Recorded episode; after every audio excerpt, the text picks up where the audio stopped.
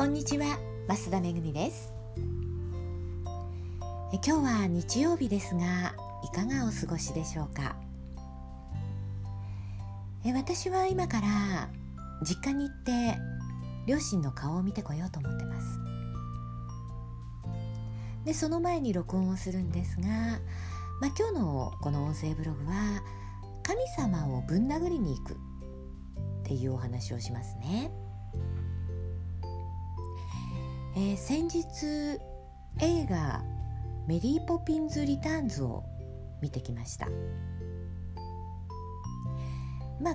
前回の「メリー・ポピンズ」はもう55年前の映画になるんですね。で今回の、えー、メリー・ポピンズ・リターンズ」はその20年後という設定でね。まあディズニー映画らしい映画でした。姉が弟を思う心とか子供が親を思う心。あとね近隣の人の手助けとか仲間のね手助けとか。私は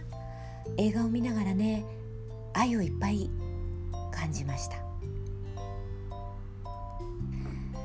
まあ昔のロンドンですけれども街頭に火を灯すね。あの街頭点灯人みたいな仕事があったんだなーなんて思いながら見てました。でねまあ銀行の跡取りになった頭取がね悪役なんですよね。とにかく自分が儲けることしか考えてない。で自分が儲けるためなら何て言うのかな人の人生なんてどうなってもいいみたいなね悪党でして。まあもちろん最後に悪は滅びるんですけれども映画のね終盤に風船売りのおばあさんからねみんなが風船を買うシーンがあって、まあ、それぞれがこう自分の風船をね慎重に選んでその風船を手にした途端にこう次々と空に浮かび上がるんですけれどもその悪党だった頭取だけはね風船がこう地面にヒュルヒュルって落ちるんですよ。で悪党が風船を手にした時にね多分そうなるだろう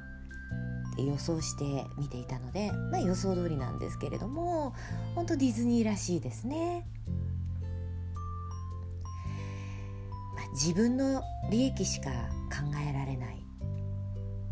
自分がね損をしないためには相手が損をしても平気みたいな人がね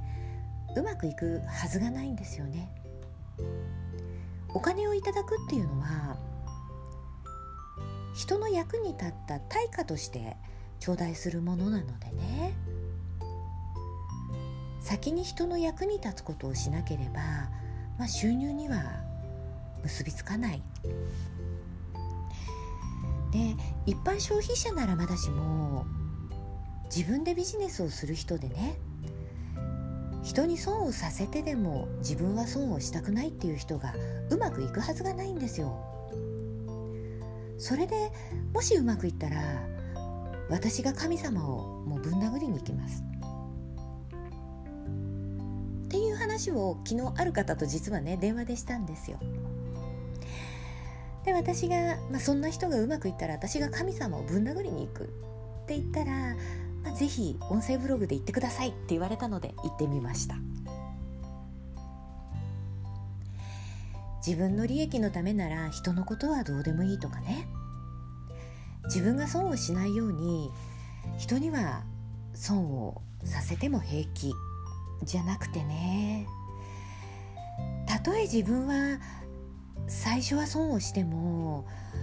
先に人の役に立つこと喜んでもらえたことの対価がお金を頂戴するっていうことなのでえたくさんの人を喜ばせるお仕事をしていきましょうよ。ということで今日の音声ブログはこの辺で終わりにしますね。え最後まで聞いてくださりありがとうございました。